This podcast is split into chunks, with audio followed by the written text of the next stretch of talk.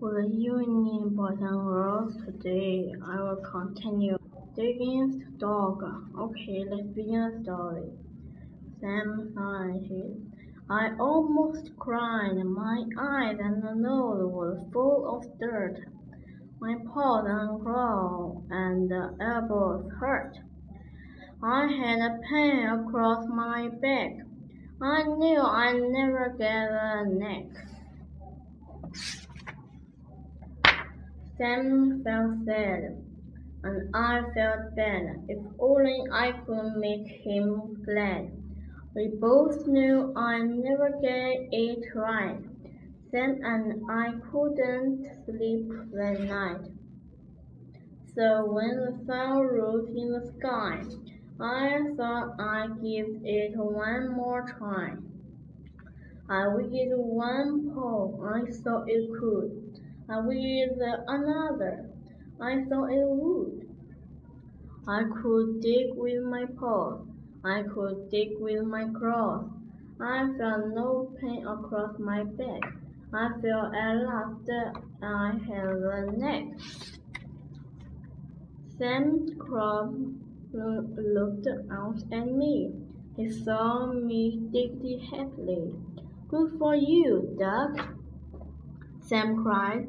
I knew you'd do it if you tried. So I bugged faster.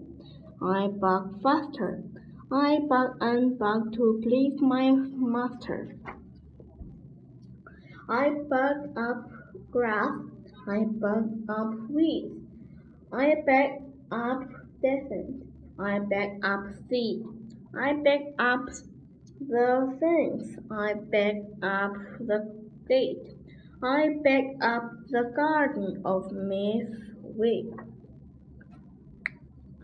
I back up the ruler. I back up the hen. I back up the sheep and the pigs in their pens. I begged and begged. I couldn't stop. I begged up the beggar in the, his shop. I begged up Mr. Rodin there. I sitting in the barber chair. I begged my way right through the town.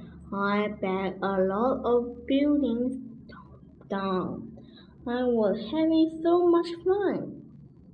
I backed up highway in a van. I came to a hill. I backed to the top. But I all of a sudden I had to stop. Right in front of me, looking down, there stood my master, Sam Brown. Sam didn't smile or pat my head. He only glared at me and said, I'm sending you back to the emerald door. They will tie you to that hard stone floor, and you will never, never dig anymore. I couldn't run. I couldn't hide. Dogs came at me from every side. And then suddenly I knew there was just one thing for me to do. I ran away from Sam Brown. I begged a hole there when starting down. I felt him standing up on top. I begged and begged. I didn't stop. How sleep I begged I could not tell, but soon I found I'd dug a well mud and water up my chin. What a fix I know what in. I started to think. I started to yelp. Help, help, I yelled. Help, help, help, help.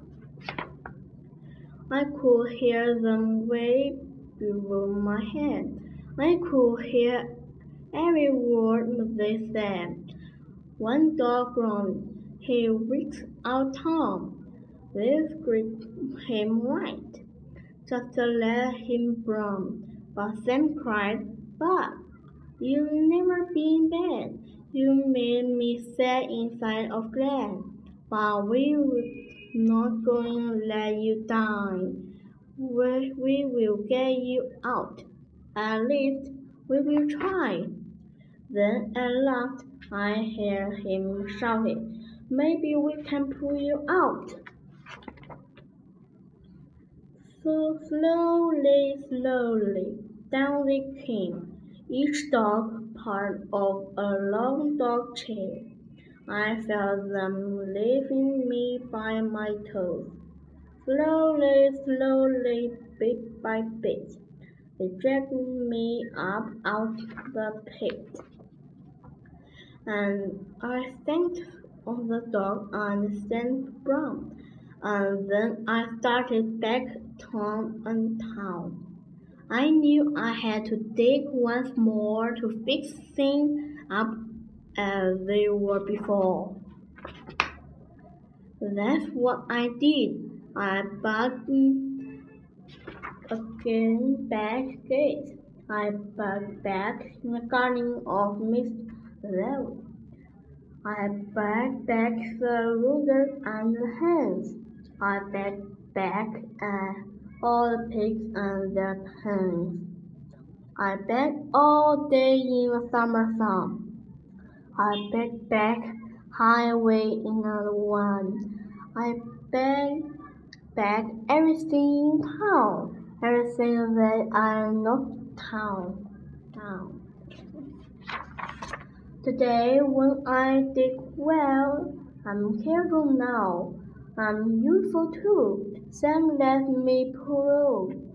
He will never send me to the door or tell me up on hard store floor. My dog friend catch. I wonder why they can dig as well as I. The end. Goodbye. Thank you for listening. See you next time.